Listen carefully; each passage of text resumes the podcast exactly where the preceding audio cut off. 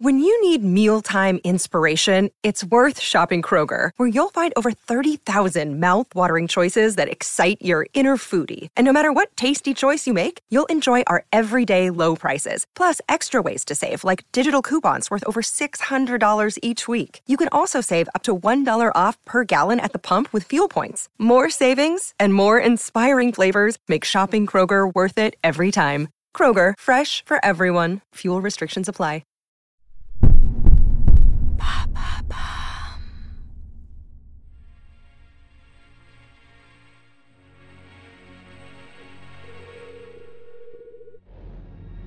C'est la plus grande arnaque jamais connue dans le monde du vin. Sous une fausse identité, un homme a trompé des amateurs de grands crus. Rudy a récupéré plusieurs millions de dollars de butin. Mais il a commis une petite erreur. Découvrez sa true story.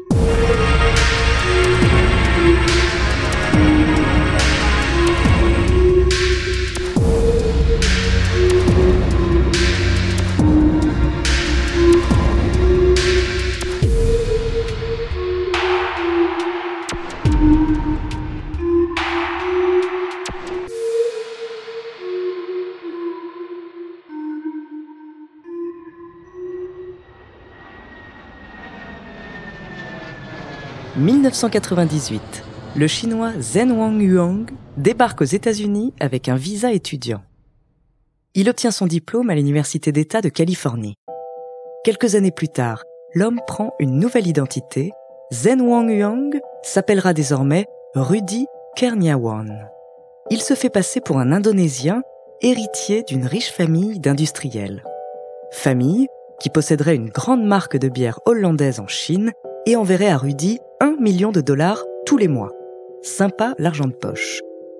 Pourtant, quand un journaliste le questionne sur ses proches, il répond qu'il ne parle jamais de sa famille.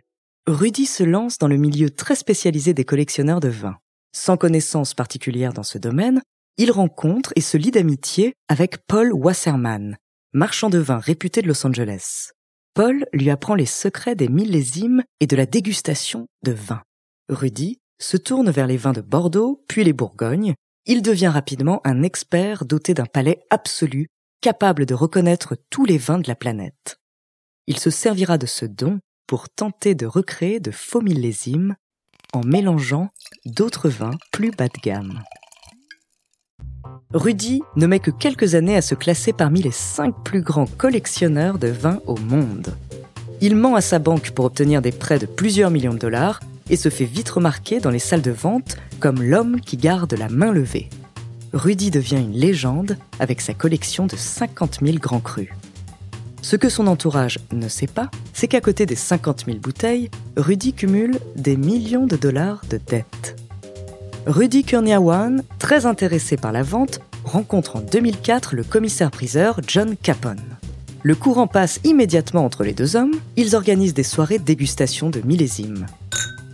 Rapidement, le plan de Rudy se dessine. Il va pouvoir récupérer son investissement. Il fait la connaissance du cercle très privé des 12 hommes en colère, un club de millionnaires amateurs de vins rares et de tables étoilées. Rudy est surnommé Docteur Conti en référence à sa passion pour les Bourgognes et plus particulièrement les Romanée Conti. Rudy et John organisent deux premières ventes aux enchères baptisées La Cave, qui leur rapportent 35 millions de dollars, un record mondial. Les deux hommes préparent leur prochaine vente pour le 25 avril 2008 au restaurant Le Cru. Ils envoient à leurs clients le catalogue des vins qui seront mis en vente. Parmi ses clients, Doug Barsley, avocat et collectionneur. Il soupçonne Rudy de supercherie. Lorsque ce dernier reçoit le catalogue de la vente d'avril, son attention est attirée par des bouteilles, le Clos Saint-Denis du domaine Ponceau, daté de 1945 à 1976. Doug s'empresse d'appeler Laurent Ponceau, son ami français, et lui demande en quelle année les bouteilles Le Clos Saint-Denis ont intégré le domaine. Et celui-ci répond 1982. Doug et Laurent comprennent donc l'arnaque. Laurent Ponceau appelle la maison de vente qui organise les enchères le 25 avril. Il tombe sur John Capone qui lui dit que toutes les bouteilles ont bien été certifiées. Mais ce que Laurent ne sait pas, c'est que John Capone est à lui seul expert, propriétaire de la maison de vente et commissaire-priseur. Laurent Ponceau ne lâche pas l'affaire et mène l'enquête pour comprendre d'où viennent ces bouteilles. Il rencontre Rudy Kurniawan, qui le mène en bateau sur l'origine des vins. Après avoir compris que l'arnaqueur était Rudy lui-même, Laurent Ponceau prévient les forces de l'ordre américaines. En janvier 2010, le collectionneur de vins américain Bill Koch, autre victime de Rudy Kurniawan, contacte également le FBI. En effet, il s'est aperçu qu'il avait en sa possession 400 fausses bouteilles. L'agent spécial Wine contacte Laurent Ponceau. Les agents se rendent au domaine Ponceau. Laurent les initie à l'art des grands crus français. Il leur explique, entre autres, comment reconnaître de fausses étiquettes et ce qui fait la rareté des millésimes français. Durant l'enquête, le FBI découvre que le soi-disant indonésien Rudy Kurniawan est en réalité le chinois Zhen Wang Yuang, vivant sans papier aux États-Unis depuis plusieurs années. Le 8 mars 2012, les agents font une descente dans sa villa de Los Angeles et arrêtent l'arnaqueur aux nombreuses dettes. Ce qu'ils découvrent dans la villa est incroyable.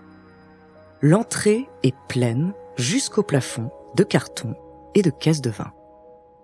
Sa cuisine est remplie de bouteilles à tous les stades de fabrication. L'évier lui sert à faire tremper les bouteilles pour récupérer les étiquettes qu'il fait ensuite sécher.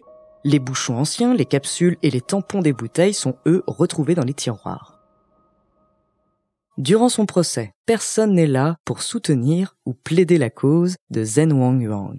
L'heure du jugement est tombée à New York pour le faussaire qui s'était spécialisé dans les grands crus. Les jurés l'ont reconnu coupable de contrefaçon de grands vins français, ce qui lui avait rapporté des millions de dollars. Il risque jusqu'à 40 ans de prison. La peine sera prononcée en avril prochain. Zen Wang Yuang sera finalement condamné à 10 ans de prison et 28,5 millions de dollars d'amende. Un record dans ce genre d'affaires. De son côté, John Capone, qui a collaboré avec la justice des États-Unis, s'en sortira indemne.